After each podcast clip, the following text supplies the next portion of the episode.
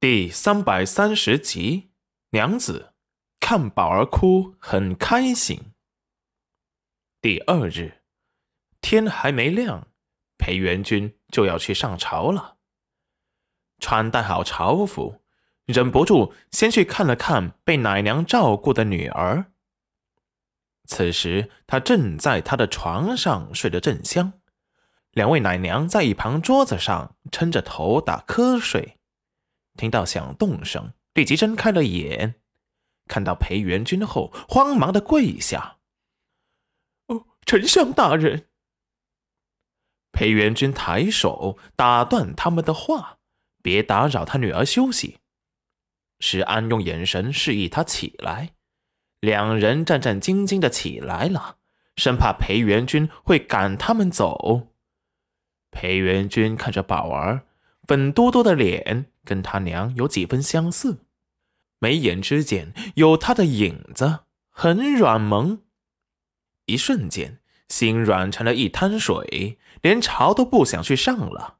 他感觉看着宝儿的睡颜，他都能在这里看一天。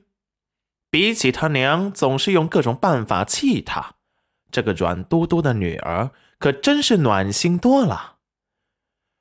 出了宝儿的房间，奶娘恐慌的低头请罪：“丞丞相大人，奴婢们是不小心睡过去的，还请丞相大人恕罪。”裴元君冷漠的视线扫过两人，石安。让人把这几日的工钱给他们结了，重新去找奶娘。大人，那奶娘还想说什么，被石安打断。我们公子花了三倍的工钱，专门请你来日夜看护小姐，你们却自己在一边打瞌睡，没把你们立即赶出去，就是最大的恩赐了。那妇人见裴元君态度强硬。立即就不作声了，去领了银子出府去了。确实是丞相府招人时说过，府里的小姐早产，要奶娘们夜间小心看护，给三倍银钱。他们本来想的是可以趁着天还没亮，没人来，先眯一会儿，却没想到被抓了个正着。两人被暗卫带走后。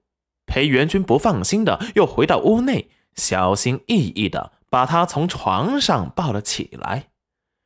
见他睡得安静，不哭不闹，在他的怀中软软的一团，心底划过温柔。用披风裹着他，就抱着他去了戚云染的屋子。推开门，见戚云染正在床上，为难的看着他的胸部。戚云染感觉自己胀奶了，憋得难受，正准备掀开衣服看看，裴元君就抱着宝儿过来。他立即惊慌的把胸部的衣服整理好。裴元君看着戚云染手忙脚乱的动作，眸底深沉：“你怎么来了？”嘘，为时已晚。抱在他怀里的家伙。立即被吵醒了，张着粉红的嘴巴，大声的哭了起来。那眼泪像珍珠，一颗颗的不要钱的往下掉。裴元君立即眉心一紧，心疼的抱起宝儿，安抚了起来。轻声安抚了许久，他还是哭个不停。这时，裴元君彻底慌了。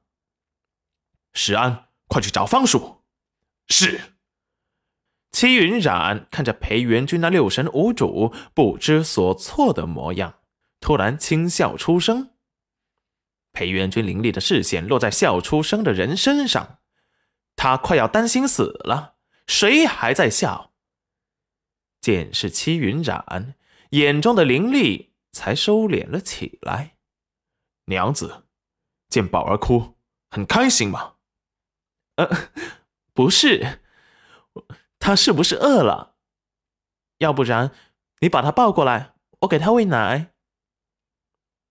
戚云然不知怎么的，在裴元君冰冷的看着他时，下意识的认怂了。